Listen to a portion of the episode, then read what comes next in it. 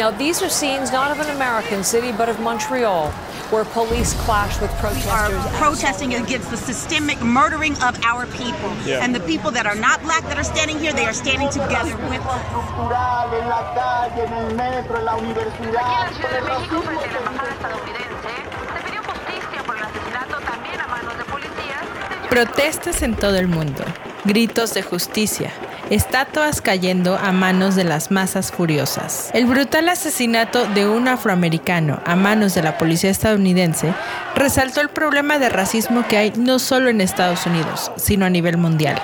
Líderes, activistas y hasta marcas han respondido a la discriminación que las minorías han padecido por generaciones. El problema del racismo permea todos los ámbitos de la vida y no podemos excluir la cultura y el estilo de vida en que estamos inmersos. Yo soy Mariana R. Fomperosa Y yo soy Ángel Soto. y en este segundo episodio de Cultencias vamos a hablar del movimiento antirracismo que se ha fortalecido a nivel mundial.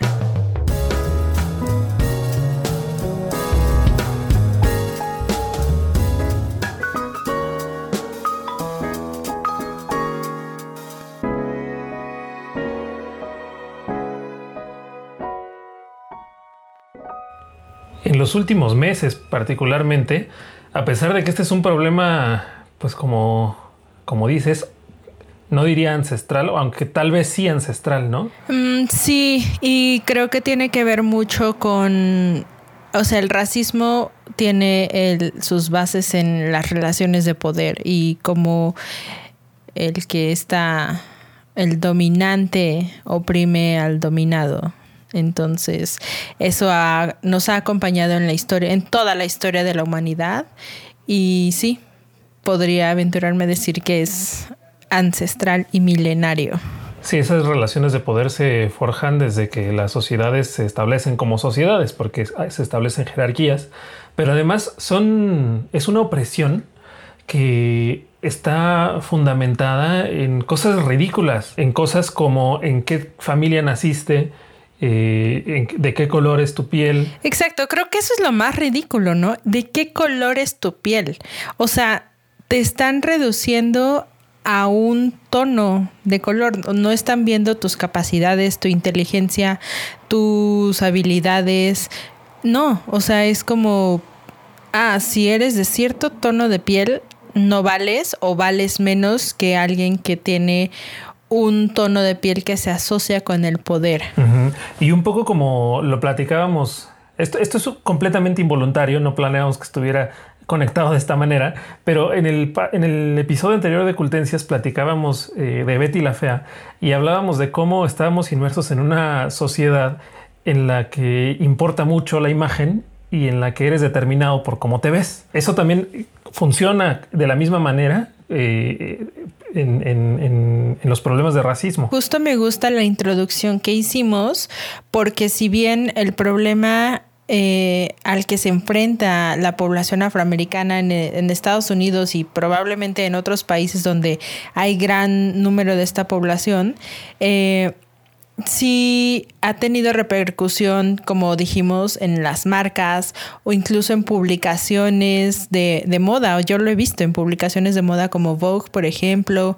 Este tan sencillo como la decisión de HBO de retirar Gone with the Wind por el simple hecho de, de ser racista y, y- y no atacar el problema de, a ver, sí, es racista y responde a un pensamiento de una época, pero creo que no por eso debemos de censurarlo, sino más bien debemos de educar a la gente para que entienda por qué en, el contexto act- actual no es válido la- los valores y las ideas que pregona la película. Exacto. Para esto un poco de contexto, todo este pequeño, pequeño gran boom, porque ya, ya es un movimiento masivo mundial, eh, se desató después de que el 25 de mayo de 2020, en medio de la pandemia por coronavirus, y George Floyd, un ciudadano afroamericano estadounidense, fue asesinado por un policía eh, en, Minneapolis, en Minnesota.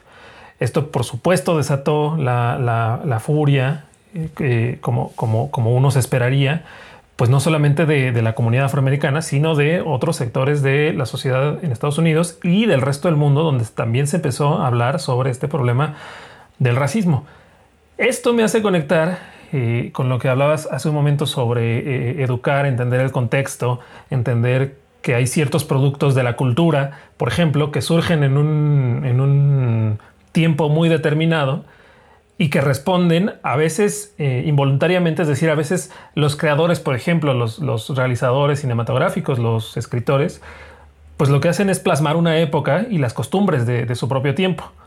Y es obvio que va a, van a salir a relucir este tipo de prácticas. En, en, la misma telenovela Betty la Fea de la que hablábamos el, el, la semana pasada, decíamos cómo había muchísimas prácticas machistas, muchísimos actos que uh -huh. ahorita reprobaríamos, pero que en ese entonces pues eran el, el, el, día a día de una sociedad latinoamericana como, como la de Colombia. Entendiendo también que la historia hay que resignificarla constantemente. Sí, tota en eso estoy totalmente de acuerdo, porque la sociedad cambia, los tiempos cambian, los valores cambian y no no corresponden. O sea, y un ejemplo muy, muy claro que, que fue como es que llegamos al tema de este capítulo fue On Jemima, que seguramente todo el mundo ubica la cajita de harina para hacer hotcakes. Yo soy la negrita que a todo encanta porque hago lo rico y sabroso hotcake.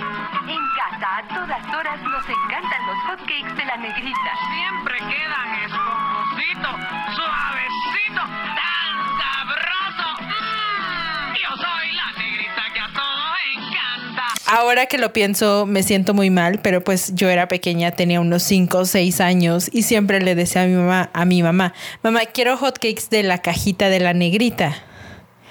No, ahorita me doy cuenta de lo mal que está esa frase. El icono de On Jemima tiene cientos de años y hace mucha la referencia a las mujeres que eran usadas como esclavas para ser como las amas de casa de las grandes plantaciones y de las, las, la burguesía de Estados Unidos.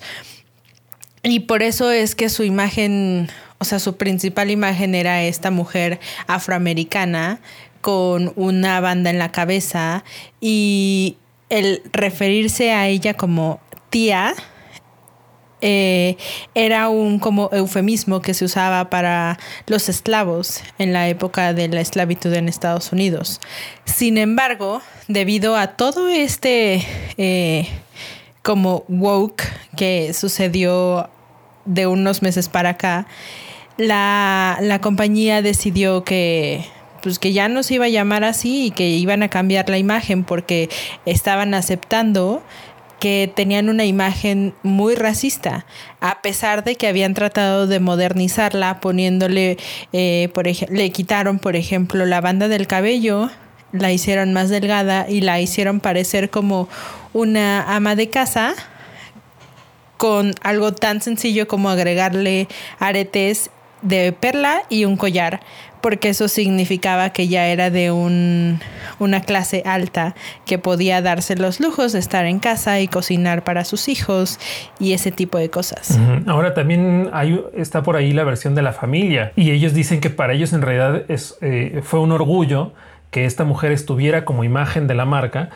porque representaba eh, una lucha por la representación y por la visibilización y esta mujer había logrado eh, digamos, de alguna manera romper la barrera de su estatus. Sí, pero creo que no le quita su origen racista, ¿no? Es definitivamente cierto que las minorías necesitan más representación en todos los aspectos, pero creo que la forma en la que lo estaba haciendo On Jemima no era la correcta. Seguía haciendo alusión a esta parte de las personas que sirven a otras personas. Sí, es decir, era la mujer esclava la que estaba en la cocina haciendo los alimentos para los amos blancos que iban a consumir ese producto, ¿no? Exacto. Y como eso hay muchos ejemplos. O sea, me encontré eh, en una publicación de una cuenta de Instagram que se llama Diet Prada, que generalmente publica como las copias que hacen los diseñadores a otros diseñadores. Es muy chistosa. Pero ellos tienen, o sea, cuando surgió todo esto, hicieron una recopilación de todos estos eh, ejemplos de marcas que utilizan a las personas afroamericanas como una mascota y para señalar o para resaltar este, este origen o este trasfondo de esclavitud que está o que estaba muy presente en Estados Unidos. Y por ejemplo hay una marca de arroz que se llama Uncle Ben's, que también tiene a un señor afroamericano con un uniforme como de esos de mayordomo que se usaban antes en la época de las plantaciones de algodón en Estados Unidos. Y también tienen ejemplos de cigarros y de pastas dentales en Italia y en Japón que usaban. Y incluso tienen un ejemplo de una marca de dulces españoles que se llaman conguitos. Y son literales como un pues un muñequito redondito, negro, con unos labios muy rojos, que obviamente hace alusión a, a, los, a los africanos, como así con labios muy toscos y sobresalientes, ¿no? Que es como la caricatura que se tiene en Occidente de, de las personas. Claro, sí. Bueno, sin irnos más lejos, en México tenemos el ejemplo de el negrito bimbo, que ahora ya no se llama negrito, sino se llama Nito, pero que en su, en su origen, es decir, allá por los años 50, finales de los 50, el personaje que lo representaba sí era eh, un, un humano eh, de raza negra, y no solamente eso, sino que además estaba caracterizado como un cavernícola, ¿no? Es decir, tenía un hueso en la cabeza. Tenía, o sea, todo mal. Tenía una, sí, tenía una lanza en la mano, este, tenía su, su, como un taparrabos, ¿no? No tenía, no tenía camisa, era como, lo caracterizaban como un, como un hombre de, de alguna, de alguna región africana, ¿no? Y se llamaba Negrito. Más adelante lo, lo cambiaron, desapareció este, perso- este personaje de la cubierta, de la, de la envoltura del negrito, se siguió llamando negrito y ahora ya aparecía el osito bimbo, ¿no? Que es este, que también ya va a desaparecer porque es muy dañi- dañino que haya personajes llamativos en las envolturas. Este, y Pero ese es otro tema. ese es otro tema. Tal vez después hablemos, hablemos de eso. Estaría, estaría interesante hablar de eso. Y después, pues, eh, evidentemente, por, el- eh, por las mismas razones que llevaron a, a un Jemima a, a quitar a su, a su imagen de, su, de sus tapas, desa- el, el negrito cambió de nombre, se convirtió en Nito, pero lo peor es que sustituyeron al personaje publicitario por un blanquito. ¿no? O sea, es un blanquito con un afro y ya eso, eso, eso ahora se llama Nito, ¿no? Y evidentemente todo mundo le sigue diciendo eh, negrito bimbo, como le seguimos diciendo este gigante al Soriana o Nintendo a cualquier consola de videojuegos. Yo sí le digo. O Vital HCBC o Bancomer a BBVA. Exacto, exacto. Que conste, estos no son comerciales, No son simplemente nos estamos mofando de ellos. No, pero sabes que retomando esta parte de la representación, me parece que es muy importante que sí haya una representación de las minorías en, en los, en las marcas, en los medios. Y creo que alguien que lo está logrando muy bien, y, creo que sí vale mucho la pena señalarlo, es Edward Enninful, que es el editor en jefe de la revista Vogue, edición británica. Eh, él ha impulsado muchísimo la inclusión de modelos de raza negra, modelos tal vez no tan latinos, pero sí ha impulsado mucho, por ejemplo, también la inclusión de modelos de tallas grandes o modelos que no cumplen con los estándares de belleza occidentales que tenemos eh, pues en el subconsciente, ¿no? Todo mundo. Y, hace poco, justamente durante el confinamiento, lanzó en, en Twitter y en Instagram un challenge que se llamaba súper inteligente además, Vogue Challenge, en el que, ajá, en el que él daba como la portada en blanco y le pedía a las personas que ellas mismas hicieran su portada de Vogue. Y entonces fue muy aplaudido por eso, porque le dio la oportunidad a personas, ya no solo mujeres, personas y seres humanos de todo tipo, de estar en la portada de Vogue y de sentir en cierto modo el estar representados en ese tipo de medios. Ah, yo tengo un poco de conflicto con este tipo de acciones de, de las marcas. Porque, y es lo mismo que pasa cuando en las marchas del Pride de todo el mundo hay carros alegóricos de marcas, ¿no? Es decir, eh, está muy bien que haya este tipo de visibilización a través de estas grandes corporaciones que, que tienen el poder de eh, difundir mensajes que llegan a mucha gente y entonces así puede haber un cambio de mentalidad o un cambio de, en, la, en la educación de la gente que mucha gente es, la educación de mucha gente se nutre a través de la televisión antes ahora de las redes sociales y ahí es donde están estas marcas. Pero siento también que es una cuestión como de hay que subirse a la ola para pues para estar digamos en lo que la- la- lo que es políticamente correcto estar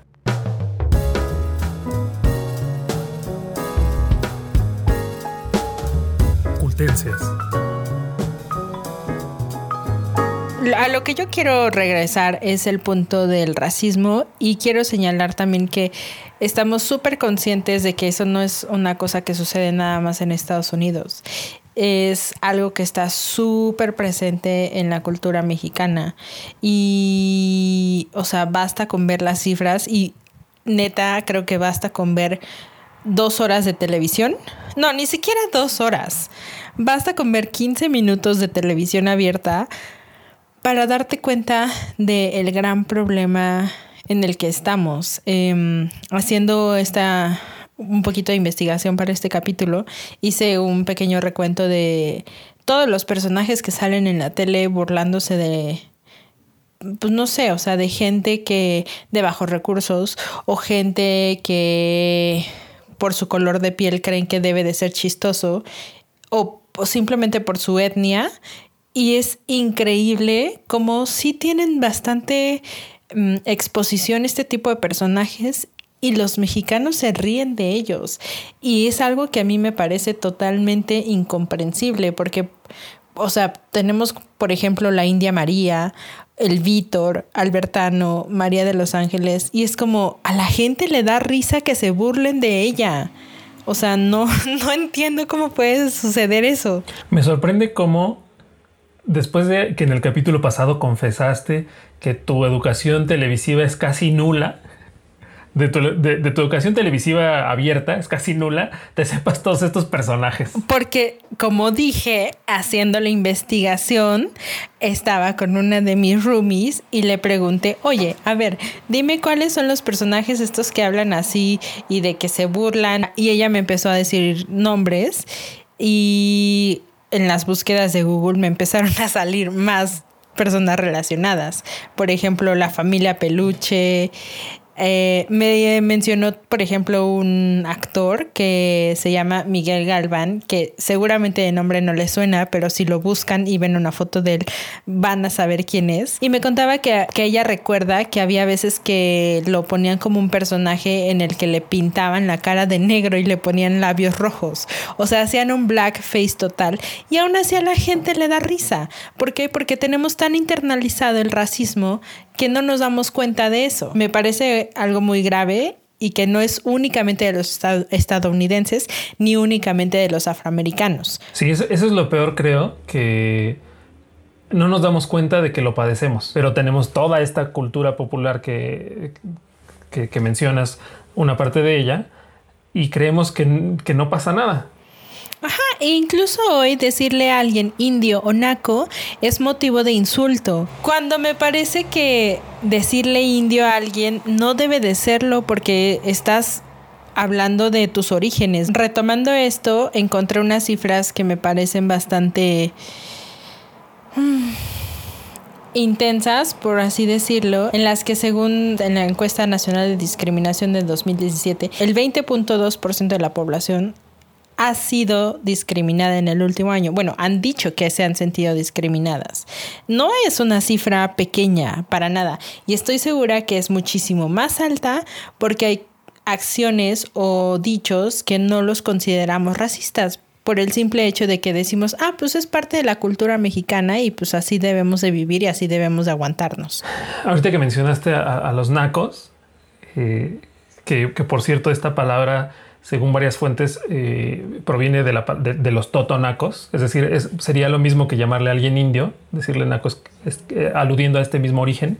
Y Carlos Monsiváis tiene una crónica de un concierto de rock que ocurrió en el 69, me parece, si no me equivoco, sí, eh, organizado por los hermanos Castro, que probablemente tú no conoces o recuerdas, pero yo sí porque tengo alma de viejito, en el que participaron los Birds que fue un grupo de rock eh, muy famoso también de aquellos años. Fue un desastre el concierto. La cuestión es que este concierto congregó a varios sectores de la población y entonces es muy interesante leer esta crónica eh, en las palabras de Carlos Monsiváis porque pues él tenía este don para la descripción de, la sociedad mexicana en particular y describe de pronto cómo va llegando eh, a lo que él denomina los de la onda, ¿no? Y entonces son los que eh, vienen vestidos como imitando a sus estrellas favoritas que aparecen en las revistas de música y se peinan de tal manera y, caminan de cierta manera y luego menciona a la naquiza, ¿no? Entonces dice que la naquiza viene de las colonias más populares de México y que se visten de tal otra manera y que hablan de otros temas, que su, precisamente que su, su conversación está hecha de pura televisión, ¿no? Solo hablan de lo que ven en la televisión y luego están los fresas, ¿no? Y uno pensaría, o sea, uno puede decir, ¿cómo es posible que un escritor mexicano esté llamándole naco a una parte de la sociedad mexicana y fresas a otros y los esté catalogando de esa manera? Pero en realidad lo que estaba haciendo Aymonsi era, era describir los estratos de una sociedad tan diversa como la mexicana eh, y cómo ellos mismos a veces asumían esa condición. Claro, eso no quiere decir que alguien, que alguien se sienta de barrio, por ejemplo, porque obviamente uno, dice, pues es que yo vengo del barrio y me siento orgulloso de dónde nací, dónde crecí. Eso no significa que por esa condición eh, tenga que ser discriminado. Y creo que, eh, creo que Monsi es muy ingenioso para hacer para hacerlo, eh, para hacer esa distinción. Si pueden, búsquenla. Está súper interesante esa, esa, esa crónica y además se van a pasar un buen rato. Fin del breviario cultural. Bueno, y retomando todo esto de, de, el racismo y el clasismo que está tan metida en la cultura de muchos países, eh, justo hace unos días, con motivo de el cumpleaños de Diana de Gales o Lady Di, el príncipe Harry, o sea, perdón por hacer mi, mención de la realeza, pero es que creo que Cultencia sin realeza no podría ser.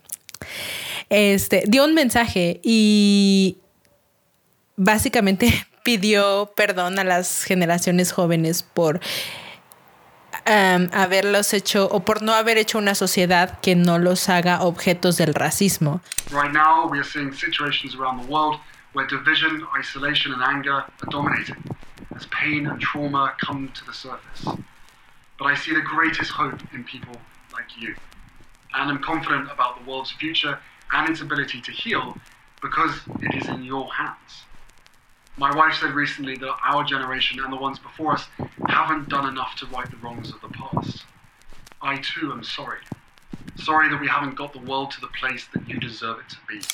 Y pidió perdón por tener este, pues sí, o sea, tan arraigadas estas ideas en el inconsciente que, que no se hayan podido erradicar aún para hacer un mundo mejor, ¿no? Y creo que esto tiene mucho sentido debido a, a, las críticas y a los ataques que la pareja ha recibido desde que existe como pareja por el simple hecho de que Megan es afro, es afroamericana. Y eventualmente eso y muchos otros problemas derivaron en que pues la pareja dejara de ser miembros de la realeza y ahora son entre comillas gente común que se va a dedicar a hacer conferencias y organizar y tener una fundación y ese tipo de cosas.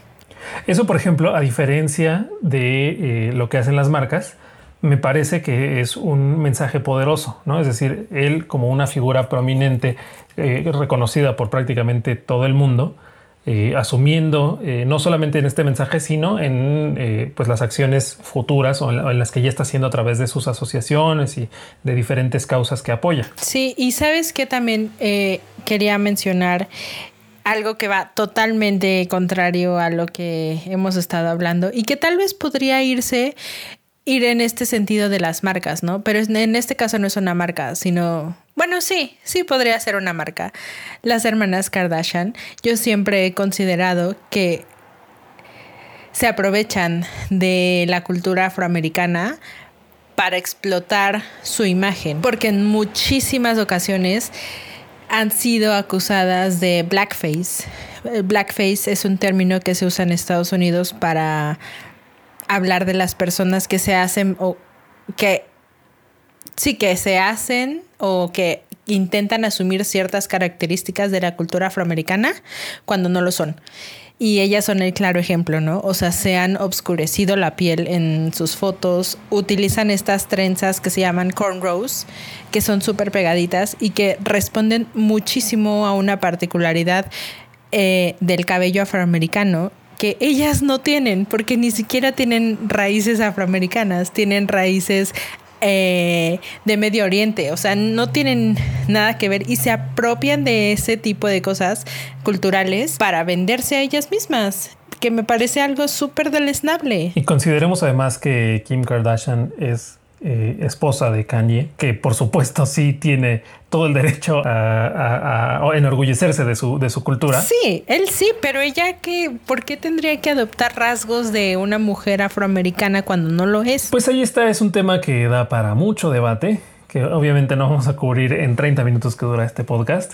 Pero sí es importante hablarlo, sí es importante reconocerlo sobre todo, porque como ya decíamos es algo que creemos que no pasa, creemos que no pasa con los vecinos, creemos que no pasa en la familia, creemos que nosotros mismos nunca lo hemos hecho y estoy seguro de que todos en algún momento, eh, consciente o inconscientemente, hemos cometido un acto de, racismo, por mínimo que sea, eh, lo hemos hecho. Y hay que ser súper conscientes de eso, hay que educarnos mucho sobre las implicaciones que esto tiene y cómo lo podemos transformar. Exacto, porque creo que ahí es donde radica la diferencia. Cuando aprendes y te educas y lees sobre el tema, te haces muchísimo más consciente y es cuando dejas de hacerlo porque ya no es correcto. Y es cuando te empieza a parecer ridículo que alguien sea catalogado de cierta manera por su color de piel.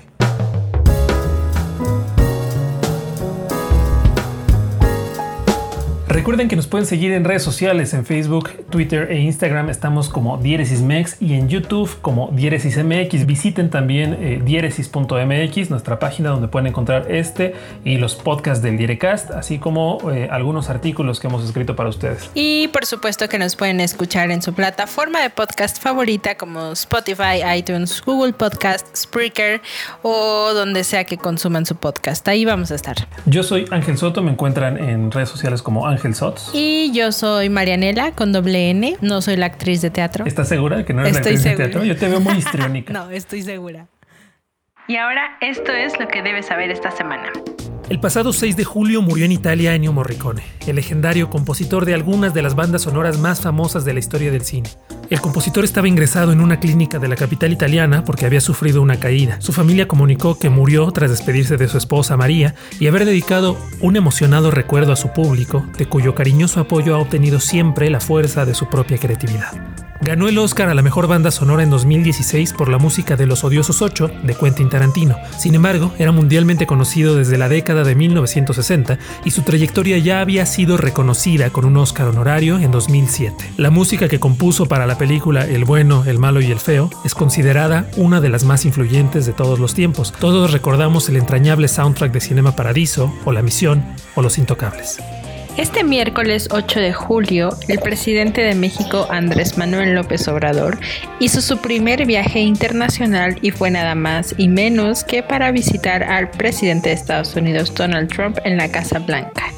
Además de hablar de temas como el TEMEC y seguramente temas sobre migración, el presidente estadounidense ofreció una cena en honor del presidente mexicano, en el cual sirvieron un menú bastante elegante. Este constó de jitomates con una emulsión de ajo negro, queso y crocante de pan rústico, un filete de robalo con papas al azafrán, puré de chiribía, zanahorias y alioli de cítricos y galletas de mantequilla con azúcar y acompañadas de crema de limón y merengue.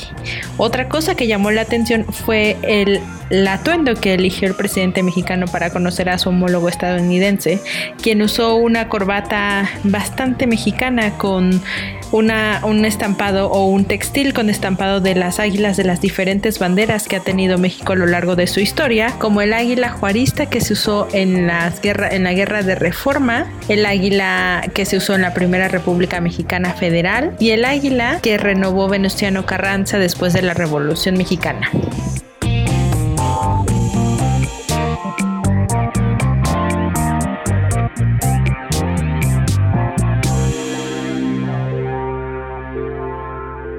Fin del breviario cortular. Fin, fin de...